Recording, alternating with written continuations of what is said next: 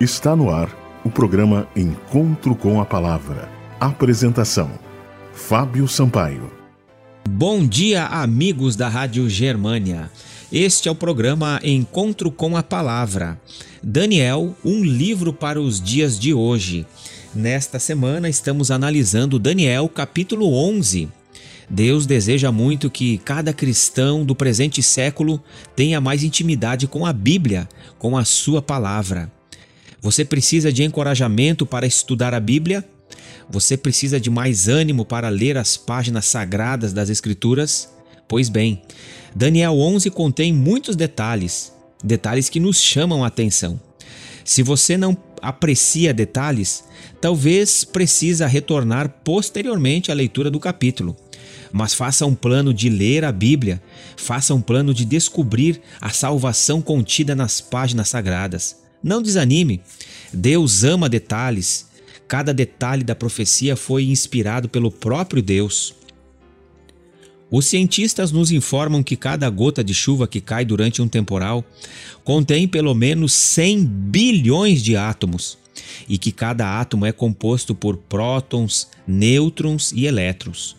E por sua vez é provável que cada próton e nêutron seja composto por partículas muito pequenas que giram em alta rotação e se assemelham a um peão e são chamadas de quarks.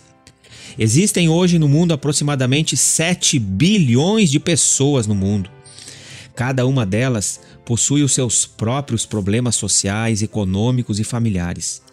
Quão bom é pensar que o Deus das gotas de chuva conhece tudo o que é necessário a respeito dos problemas de cada um e das hostilidades geradas pelos mesmos, e que ele sabe de tudo isso com séculos de antecedência, e que não está longe de cada um de nós. Atos, capítulo 17, verso 27.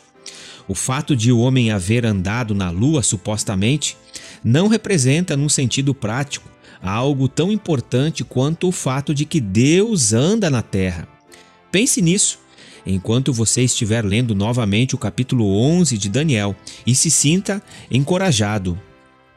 O nosso Deus conhece tudo a nosso respeito. As profecias de Daniel dizem respeito a um Deus que está no controle da história, um Deus onisciente que sabe todas as coisas a nosso respeito. Uma diferença fundamental entre as visões anteriores do livro de Daniel e esta visão do capítulo 11 é que aquelas tratam basicamente com a sucessão de impérios, ao passo que esta profecia se ocupa mais com indivíduos. Nas outras sessões, rei significava reino. Em Daniel 11, porém, com bastante frequência, rei significa efetivamente rei. Então nós vemos aqui Deus se preocupando com os detalhes. Cada pessoa envolvida nas profecias são importantes para Cristo. Você sabia que você é muito importante para Cristo? Você tem um valor infinito aos olhos do céu. Jesus Cristo morreu na cruz do Calvário para que você pudesse ter vida eterna. Você não é qualquer pessoa. Você é alvo do amor divino. Por isso, lembre-se de que quando você estiver triste, abatido, só, quando o seu telefone não toca, Deus está com você. O Santo Espírito está aí ao seu lado, tentando animá-lo, tentando fazer com que você realmente tenha um valor de suprema importância ao céu. Você foi alvo do amor de Cristo. Cristo veio a esse mundo e derramou o seu sangue.